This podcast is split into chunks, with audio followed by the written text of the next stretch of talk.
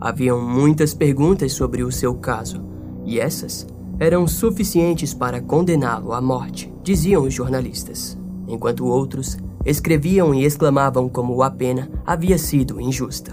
Por outro lado, não, o caso não foi um erro da justiça, exclamavam os escritores e aspirantes a criminalista. 36 anos depois, e ainda existiriam pessoas alegando a culpa do criminoso e em como a morte do mesmo foi necessária. O crime havia deixado os tribunais da França de 1976 atordoados com o caso que repercutiria quanto à pena de morte no país. Cinco anos depois, a pena de morte foi declarada ilegal no dia 9 de outubro de 1981 pelo ex-presidente François Mitterrand.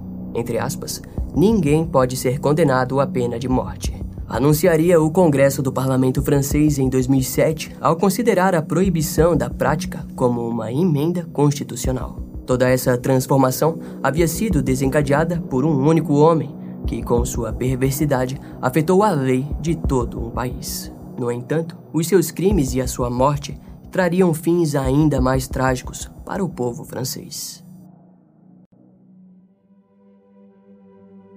Era por volta do meio-dia e 15 do dia 3 de junho de 1974 quando um acidente entre carros na cidade portuária de Marsella, ao sul da França, se tornaria em algo muito maior do que todos poderiam imaginar. Um motorista havia cruzado o sinal vermelho em uma encruzilhada, resultando em uma colisão com outro veículo da pista. Ambos os carros ficaram destruídos, porém, o condutor que havia passado pelo sinal vermelho não parou para prestar socorro e simplesmente seguiu para o centro de Marsella. Lá, ele só pararia ao chegar no final de uma colina. Ao sair do carro, o condutor tinha em volta de seus braços uma pequena garotinha e juntos subiram para a vegetação rasteira do local. A garota estava sendo segurada à força pelo seu braço esquerdo enquanto gritava e chorava. Toda aquela situação era pavorosa para o homem. Tudo o que ele desejava era encontrar o fim daquilo tudo. Em um determinado momento, a criança perdeu seu sapato direito e precisou caminhar descalça sobre aquela vegetação hostil e nada confortável. Para o homem, a situação saía cada vez mais do controle. E, infelizmente, aquilo significava apenas uma coisa. Ele agarrou a garotinha e a empurrou para o chão. Depois, bateu em sua cabeça com uma pedra e a esfaqueou. O agora assassino havia conseguido aquilo que ele mais procurava no momento: a calmaria e o total controle da situação. Em seguida, ele se levantou, cobriu o corpo com algumas sarças e espinhos do ambiente e fugiu. Voltando ao carro, o homem dirigiu por um bom tempo até decidir se esconder para trocar o pneu que havia furado na colisão anterior. Ele também aproveitou e trocou a sua roupa ensanguentada. Depois, limpou e escondeu a faca usada. Contudo, antes que pudesse sair, o seu carro entalou no banhado, mas por sorte, Pessoas chegaram para ajudá-lo e retirar o carro da lama. Depois, ele bebeu uma xícara de chá em algum ponto de Marsella e voltou para a sua casa na rua Cornice Fleury, na cidade de Nice, ao lado da praia Baie dos Anges, na França. Não havia sido um dia normal para aquele homem. Ele havia se tornado um assassino e o peso de suas ações logo cairiam sobre os seus ombros. Após dois dias, a Gendarmeria Nacional que é a força policial militar que recebe ordens diretamente do Ministério da Defesa francês, encontrou o corpo da garotinha na colina. Ela foi identificada como sendo Mary Dolores Rambla, de 8 anos. A força policial logo soube da colisão e, por sorte das investigações, o homem envolvido havia anotado a placa do culpado pelo incidente antes que ele fugisse. Aquela era a melhor pista, afinal, por que ele havia fugido se não pelo fato de estar com Mary? Além do mais, algumas outras testemunhas alegaram ter visto uma garotinha dentro do veículo que se assemelhava com Mary. Ao ser localizado e preso, os psiquiatras da polícia conversaram por um bom tempo com o suposto assassino. Segundo os especialistas, ele apresentava uma sexualidade imatura e atrasada. Ainda de acordo com o relatório publicado, o acusado também possuía uma necessidade louca de companhia, o que o levava ao desejo de ter filhos. No entanto, o perfil do suspeito não era o de um pedófilo comum, mas sim de alguém cuja identidade sexual ainda não havia sido definida. Os psiquiatras também afirmaram que, de fato, o homem apresentava um grande interesse por crianças. A notícia por si só era banal e a brutalidade do crime era tanta que não havia como a mídia e o povo permanecerem em silêncio. Em resultado a isso, não demorou muito mais para que seu nome viesse a público. Se tratava de Christian Hanucci, de 20 anos, um vendedor de ar-condicionados, que era conhecido na região de Nice por passar de porta em porta oferecendo ar-condicionados e serviços da empresa Ed Scotto. De frente à prisão, a imprensa e a polícia francesa só se questionavam quanto a uma coisa: como poderia aquele garoto de aparência inofensiva ter se tornado um assassino de um dia para o outro? Bom, será exatamente isso que vamos tentar descobrir agora. Christian Hanucci nasceu no dia 6 de abril de 1954 na cidade de Avignon, na França. Ele era filho de Jean Hanucci, um pintor de quadros e veterano da Primeira Guerra da Indochina que havia sido travada no Sudeste Asiático. Uma batalha entre nacionalistas vietnamitas contra as forças francesas, americanas e chinesas. Como um veterano, Jean trazia consigo uma violência, rigidez e cobrança bem acima do que podemos imaginar nos dias de hoje. Em contrapartida, a mãe de Christian foi Eloise Maton, uma cuidadora que ajudava nas tarefas diárias de diferentes pessoas mais velhas. Com quatro anos de idade, Christian testemunhou seu pai cortar sua mãe com uma faca. Mais tarde, Jean Hanucci relataria que a verdade era de que seu filho havia testemunhado Eloise ferida enquanto era carregado por uma babá, mas de alguma forma havia deturpado a lembrança com essa fantasia. Porém, sua mãe Eloise relatou que diversas vezes ela e Christian fugiam de casa com medo de que Jean acabasse matando ambos. O resultado dessa fase da vida de Christian trouxe a ele uma mãe super protetora que constantemente contava histórias de que se Jean o encontrasse, acabaria o matando. Curiosamente, em todas essas fugas, Jean nunca pareceu ter ido na caça dos dois. Posteriormente, Christian confessaria ao juiz que ele viveu sua infância toda com medo constante de que seu pai, que era descrito por sua mãe como violento, o encontrassem e os matassem. Após o casal se separar, Christian e sua mãe passaram a viver na pequena cidade de Saint-Jean de Moirans. Lá, ele frequentou a escola onde foi descrito como sendo um aluno bem abaixo da média, principalmente por ter somado inúmeras reprovações. Além do mais, nesse período escolar, Christian foi retratado como um adolescente violento com seus colegas. O garoto também se demonstrava pouco comunicativo e suas atitudes muitas vezes eram vistas como imaturas. Antes dos 17 anos, Christian trabalhou de garçom no bar Le Rio Bravo, que era propriedade de sua mãe. Muitas vezes ele até mesmo tomava conta de todo o local na ausência dela. No ano de 1970, a dupla se mudou para Nice, onde Christian decidiu que mais tarde daria início ao serviço militar. Um ano depois, em 1971, aos 17 anos, o garoto finalmente finalizou os seus estudos e recebeu o diploma nacional francês. O diploma significa que a pessoa possui conhecimento geral em diversas áreas e a possibilidade de cursar cursos superiores. Curiosamente, entre os anos de 1947 e 1979, o diploma era obrigatório até os 16 anos. Sendo assim, Christian se demonstrava um indivíduo um tanto quanto atrasado dentro da sociedade francesa daquela época.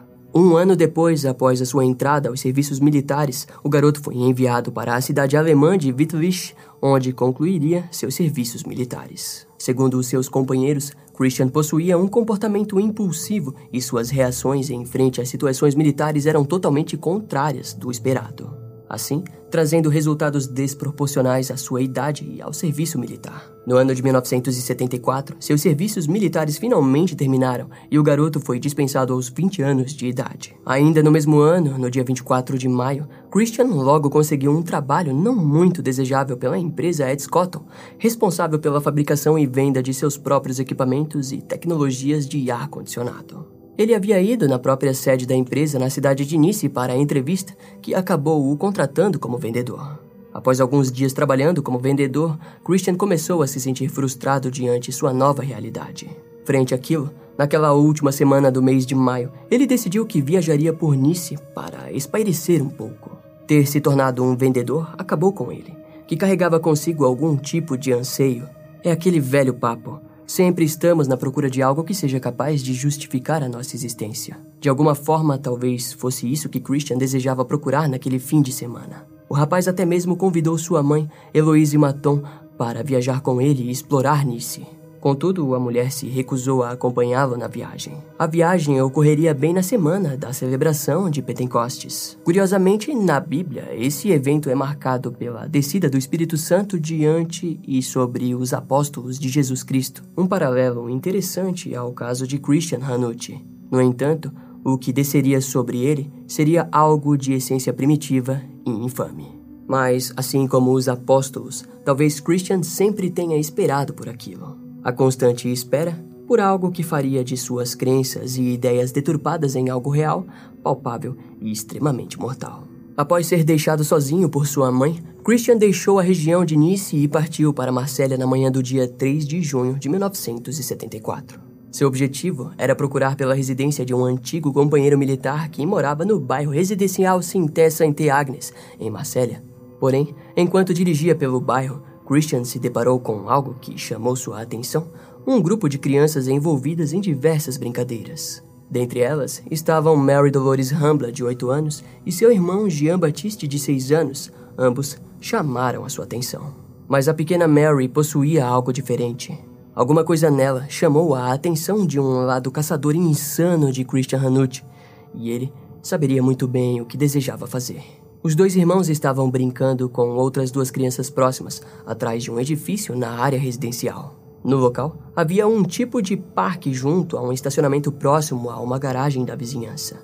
Christian permaneceu pacientemente observando as crianças até que, por volta das 11h15 da manhã, ele mudou o seu carro do acostamento para dentro do estacionamento onde as crianças brincavam. Em seguida, aguardou até que as duas crianças ficassem sozinhas. Quando teve a oportunidade, Christian se aproximou e as informou que estava procurando o seu grande cachorro preto que havia fugido. Inicialmente, ele pediu ajuda para procurá-lo. As crianças concordaram, afinal, quais são as crianças que não amam um cachorro? Primeiramente, ele conseguiu enviar o pequeno Jean Baptiste para longe na procura do tal cachorro.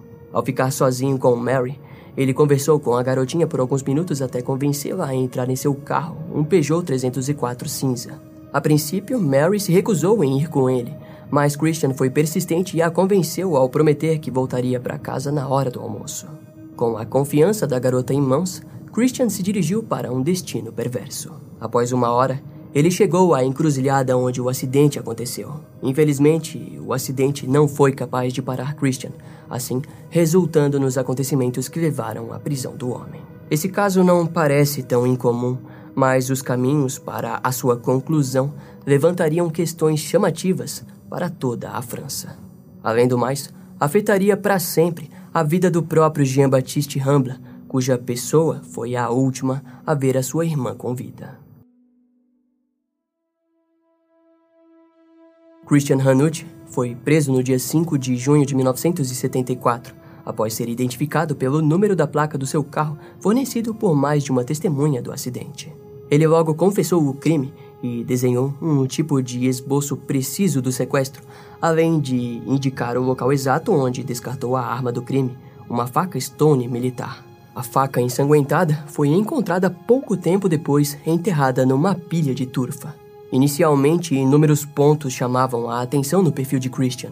Primeiro, como dito no início do vídeo, ele não foi perfilado como um pedófilo, mas sim como alguém cuja identidade sexual permanecia indefinida. Enquanto confessava, Christian afirmou que não possuía a intenção real de prejudicar a vida de Mary. Na verdade, ele só queria dar uma volta com ela. De acordo com a sua confissão, o crime foi o resultado de um estado de pânico e medo em que ele ficou após a colisão na encruzilhada.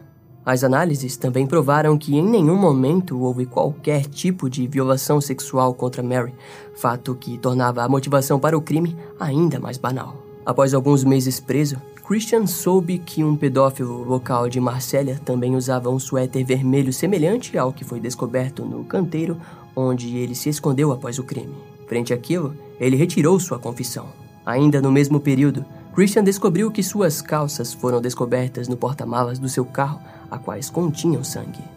Curiosamente, o seu sangue era o mesmo tipo sanguíneo de Mary, o que, para ele, justificava que na verdade o sangue poderia muito bem ser dele e não da garotinha. Certo ele estava, pois seria apenas em 1980 que a genética forense passaria a dar seus primeiros passos em técnicas modernas e avançadas dentro da criminalística. Com isso, o advogado de Christian, André Feticelli, precisou voltar atrás e optar por alegar inocência. O plano antes disso era o de citar a infância de seu cliente, tais como a violência gerada por seu pai e outros eventos da vida de Christian, com o intuito de que o júri considerasse o estado de espírito de Christian durante o crime. Contudo, os planos dos promotores eram bem mais audaciosos e não o deixaria escapar. Mas antes de continuarmos, vale citarmos algo.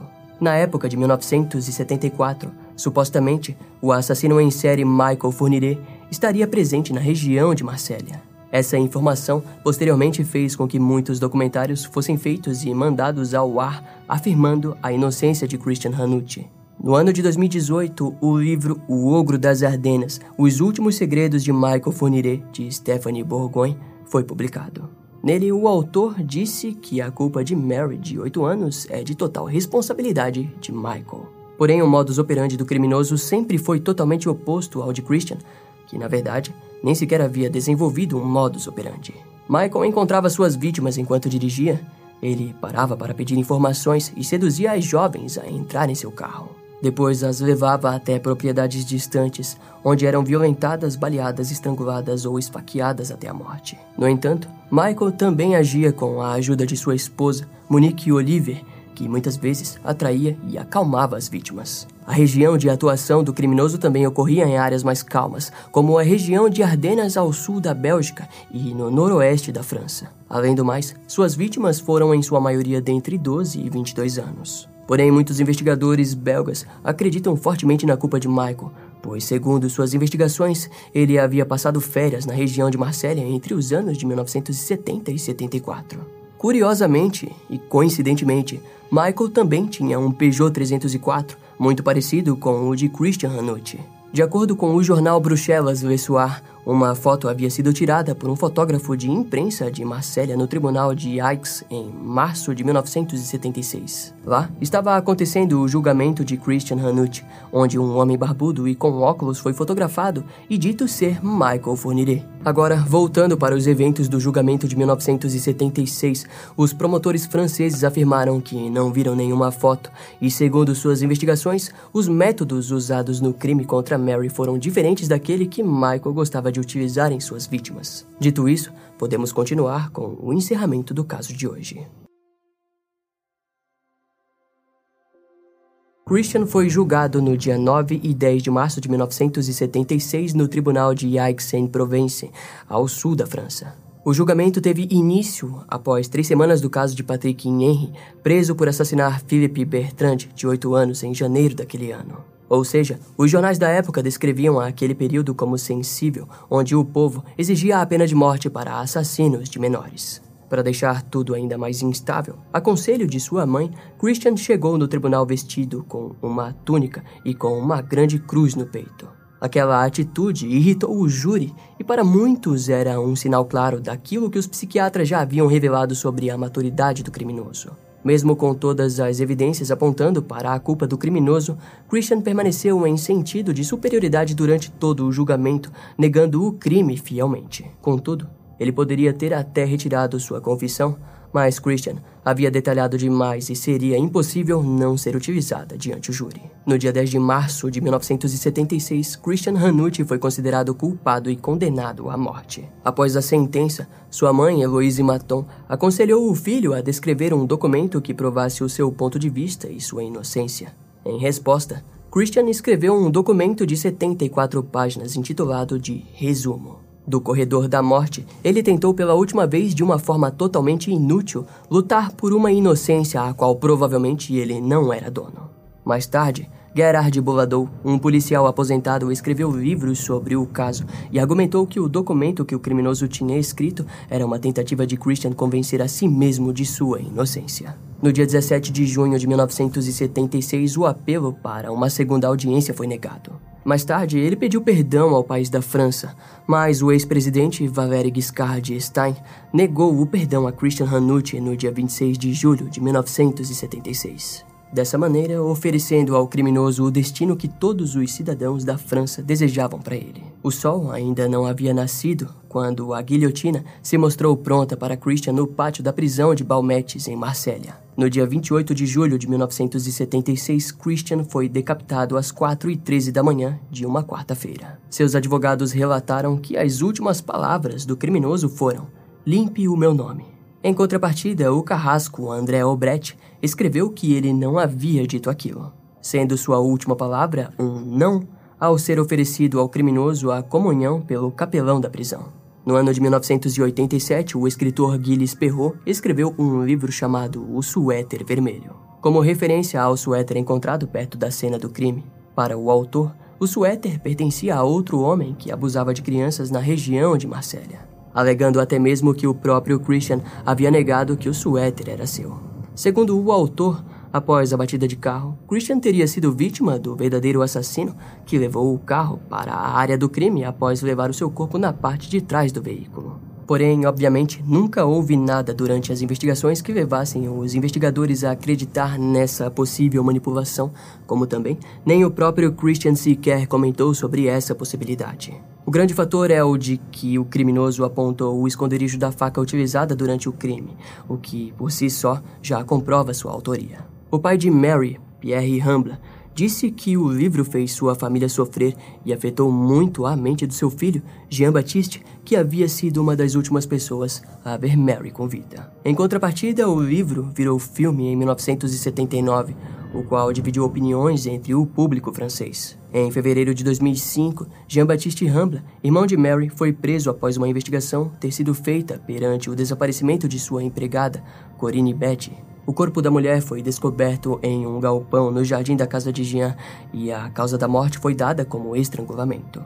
Segundo seus advogados, o ocorrido se teve origem devido às drogas e aos acontecimentos com sua irmã no ano de 1974, ao qual ele se sentia culpado. No ano de 2006, o assassino em série Michael Fourniret informou que não estava de férias em Marseille em 1974 e alegou estar trabalhando em Paris quando o crime ocorreu. No dia 14 de março de 2013, Heloise Maton morreu e foi enterrada no cemitério Saint-Véran junto às cinzas de Christian Hanucci. Após a morte de seu filho, ela seguiu as cinzas de Christian e permaneceu próxima do local onde ele havia sido enterrado, um último sinal de amor entre mãe e filho. No ano de 2015, Jean-Baptiste Rambla foi liberado da prisão e acabou sendo acusado por mais um assassinato infame, o de Cynthia Vinimbo, de 21 anos, em agosto de 2017. O julgamento foi motivo de muita repercussão, pois os atos de Christian Hanucci foram novamente postos como motivo para o crime. Entre aspas, é perverso dizer que foi por causa de Hanucci que ele matou Cynthia. Como você quer que os pais entendam isso? Questionou Simon Cohen, o advogado da família Lunimbo. A família havia tido sua casa invadida sem um motivo aparente e Jean quase a decapitou com algo afiado.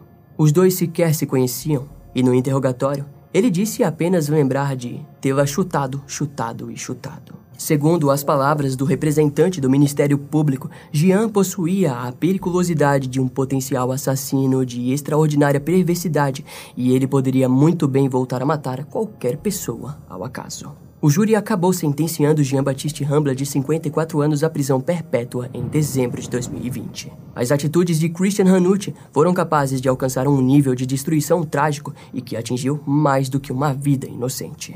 Sem dúvidas, é errado afirmar que Jean-Baptiste só se tornou um assassino por conta da morte de sua irmã, mas talvez seja certo e justo identificarmos que a perda brutal da garotinha desencadeou no garoto uma total deturpação de sua visão de mundo. Infelizmente, ele poderia ter agido diferente, mas no fim, a escuridão venceu e ele acabou se tornando um assassino.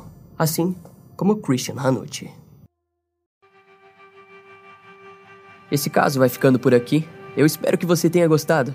Não esquece de me seguir nas outras redes sociais. Meu Instagram é brian.m com dois M's, E-M-M-E. E não deixe de conhecer o meu canal no YouTube com os episódios mais recentes que irão demorar um pouco mais para vir aqui pro podcast. Eu vou ficando por aqui, até a próxima e tchau.